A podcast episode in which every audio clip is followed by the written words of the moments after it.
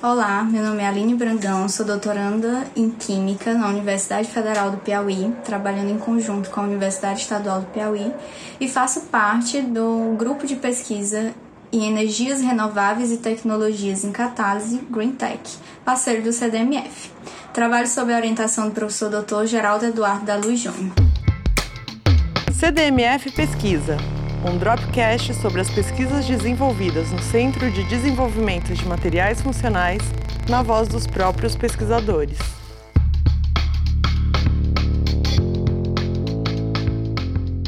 Nosso grupo de pesquisa vem trabalhando no desenvolvimento de materiais funcionais, mais especificamente óxidos semicondutores, para aplicação como catalisador em processo de conversão de energia.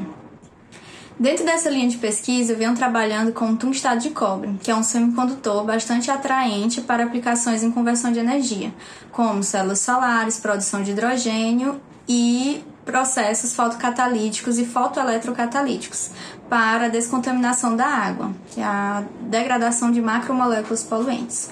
Essas macromoléculas poluentes, como herbicidas, pesticidas, fármacos e antibióticos, podem ser persistentes a processos convencionais de tratamento de água e causar problemas ambientais, como por exemplo a resistência bacteriana no caso dos antibióticos. E como mitigar esses problemas? Uma das tecnologias que vem sendo exploradas são processos oxidativos avançados, que é o caso da fotocatálise heterogênea usando óxidos semicondutores. O princípio desse método envolve a ativação de um fotocatalisador semicondutor induzida sob radiação visível ou ultravioleta, gerando portadores de carga, elétrons e buracos que podem oxidar ou reduzir os poluentes. No entanto, uma das principais limitações desse processo é a recombinação dos portadores de carga e a absorção de luz. O tungstado de cobre, que é o nosso material de estudo, ele tem uma característica importante que é a capacidade de absorver luz visível, um, podendo ser usado como uma fonte de energia sustentável e abundante, que é a energia solar. E, no entanto, ele ainda tem a limitação da recombinação dos portadores de carga. Então, o nosso grupo ele vem desenvolvendo estratégias para vencer essa limitação da recombinação dos portadores de carga e resistência desse, desse transporte dos portadores.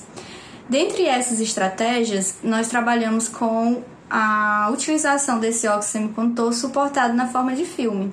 E aí ele pode ser aplicado em uma fotoeletrocatálise, que consiste em aplicar um potencial externo que vai minimizar a recombinação dos portadores de carga. Além disso, desenvolvemos estratégias como a formação de heterojunções, é, decorar com nanopartículas metálicas, formando efeito plasmônico, que também favorecem a minimização da recombinação dos portadores de carga e assim aumenta a atividade fotocatalítica, além de formação de nanocompósitos. Então, vamos continuar trabalhando em estratégias para melhorar a eficiência fotocatalítica desse material. CDMF Pesquisa é uma produção do Laboratório Aberto de Interatividade para a Disseminação do Conhecimento Científico e Tecnológico, o LAB, e do Centro de Desenvolvimento de Materiais Funcionais, o CDMF. Saiba mais. Visite www.cdmf.org.br. Apoio: Fundação de Amparo à Pesquisa do Estado de São Paulo, FAPESP e Conselho Nacional de Desenvolvimento Científico e Tecnológico, CNPq.